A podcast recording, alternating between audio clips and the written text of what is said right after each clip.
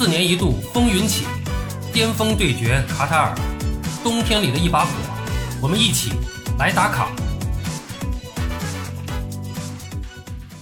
朋友们好，我是巴多。昨天晚上从六点到夜里零点，再到今天的凌晨三点，一共是进行了四场比赛。按照世界杯官方和严格的这个时间概念来说啊，应该是从每天的零点到三点，再到当天晚上的六点和九点，这四场比赛呢是一天的所有比赛。不过巴多给大家介绍赛事战报呢，还是从咱们球迷看球的这个习惯和角度来介绍，那就是每天上午，每天上午我出一期节目介绍前一夜的四场比赛，呃，那么这样呢，可能更符合咱们中国球迷的这个作息时间啊。哎，这晚上下班了开始看球，到凌晨看完了，白天上班或者休息的时候呢，得空呢，你了解一下昨夜全部比赛的一个基本情况啊。后面呢，咱们就按照这么一个节奏跟大家交流，也欢迎大家多提宝贵意见。北京时间十一月二十二号十八点，也就是卡塔尔当地时间的下午一点，二零二二世界杯 C 组首轮展开争夺，阿根廷队是一比二不敌沙特，梅西进球，但随后三个进球被判无效。沙特队是在下半场连入两球逆转，阿根廷队是三十六场不败被终结。阿根廷是世界杯历史上首支首发有四位年龄超过三十四岁球员的队员。阿根廷是世界杯历史上首支首发有四支年龄超过三十四岁球员的球队，包括梅西、若塔门迪、迪玛利亚和戈麦斯。开场仅两分钟，梅西在混战中十五码处射门被阿尔奥瓦伊斯扑出了。那么第十分钟。阿卜杜勒哈米德定位球防守时，禁区内拉倒了帕雷泽斯。裁判通过 VR 提醒后，观看回放判罚了极刑。梅西主罚点球是低射命中。那么通过这个球啊，梅西是超越了巴蒂斯图塔和马拉多纳，成为首位在四届世界杯进球的阿根廷球员。那么这也是他的第七粒世界杯进球。第二十二分钟，戈麦斯直传，梅西单刀破门，因为越位在先啊，被判无效。第二十七分钟，德保罗直传，老塔罗单刀挑射破门，又因为越位在先被判无效。第三十五分钟，梅西直传，劳塔罗晃过门将打入空门，又因为越位在先被判无效。应该说，沙特队啊，在这场比赛中啊，是采取了高位压迫防守的策略，在先失一球的情况下，整条后防线压得非常靠上，而且这一战术执行的非常坚决，可以说在昨天的比赛中是大放异彩。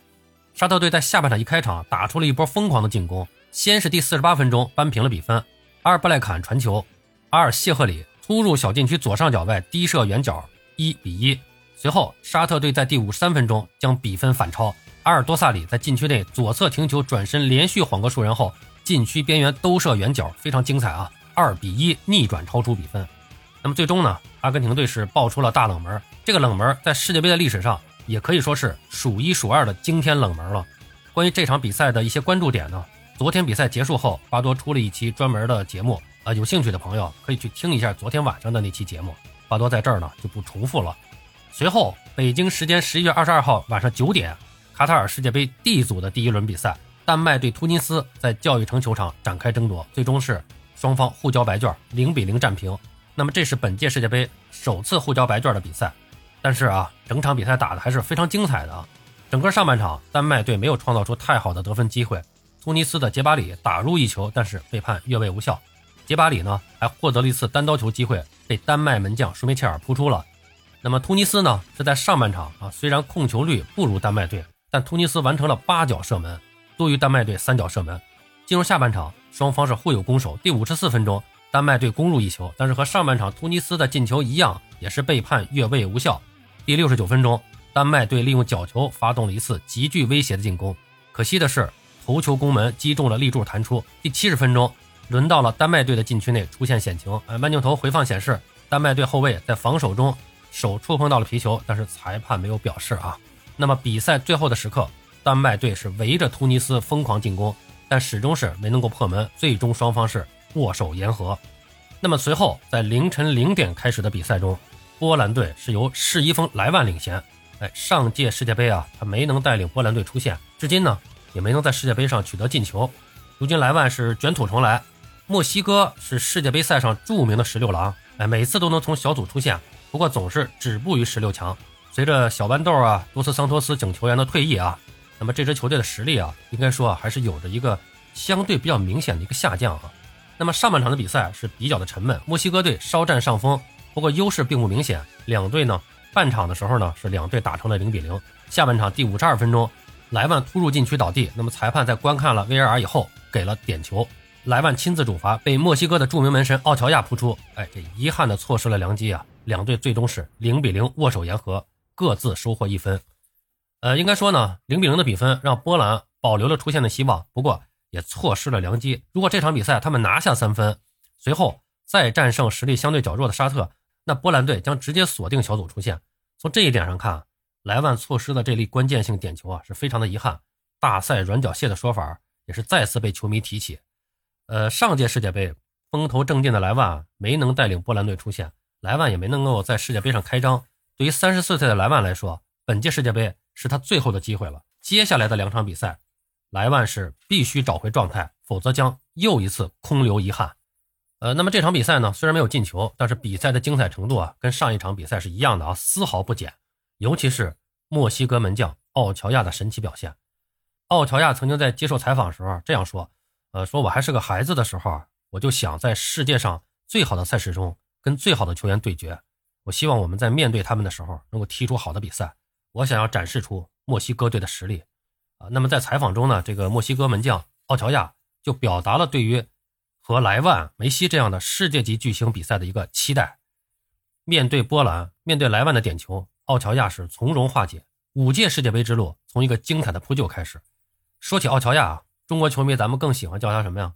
墨西哥吴镇宇啊，因为他这个长相啊和中国香港演员吴镇宇确实是有些神似，哎，所以大家对他呢也是多了一层亲近感。呃，作为 D 组实力接近的两支球队，墨西哥和波兰的对决，无疑很可能要产生一个小组出线的名额。而莱万和奥乔亚的交锋就是焦点中的焦点。比赛中，莱万主罚点球，奥乔亚呢化解了这个射门。两人的这次对决，奥乔亚是占了上风。莱万这个世界顶级的射手，世界杯进球数现在还是零。呃，说起和莱万的直接对话呢，奥乔亚说：“呃，我知道莱万多夫斯基是一个什么样的球员。”我也知道他的天赋，他是一个有能力改变比赛的球员，这对我和我的队友来说将是一个巨大的挑战。有人说啊，世界上有两个奥乔亚，一个是三十七岁了已经状态下滑的奥乔亚，一个是只为世界杯而出生的奥乔亚。五届世界杯的经历比肩 C 罗、梅西，奥乔亚同样延续着前辈坎波斯的传奇。他说啊，我很幸运能够第五次参加世界杯，对我来说这是一件了不起的事儿。我希望这次比赛呢与众不同，能够成为我们队最好的一次世界杯。过往的六届世界杯比赛，墨西哥队全都获得了小组出线。这一次呢，因为奥乔亚的神奇一扑，也许梅西或者莱万就有可能有一个人啊被挡在十六强之外。北京时间十一月二十三号凌晨三点，卡塔尔当地时间的二十二号晚上九点，二零二二年世界杯 D 组的首轮展开争夺，法国队是四比一大胜澳大利亚。吉鲁双响，拉比奥特和姆巴佩传射。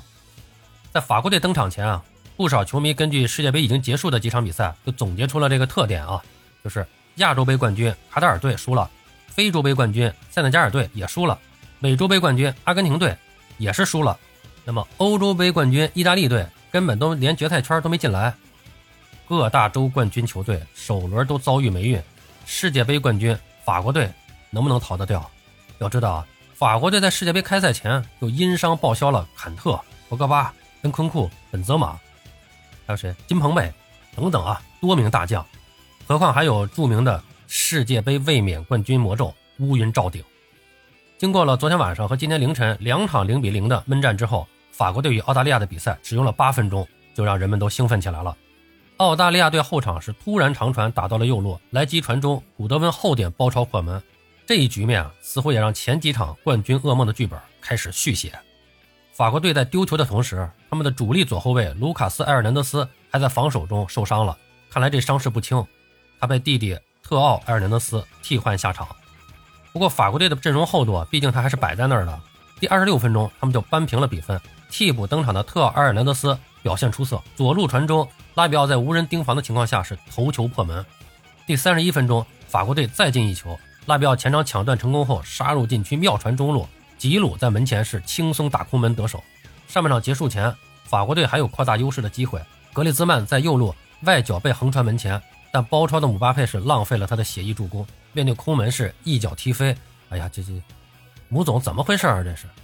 一分钟以后，澳大利亚队也是错失了得分良机。杰克逊·欧文中路的包抄头球击中了门柱，吓出法国队门将洛里斯是一身冷汗。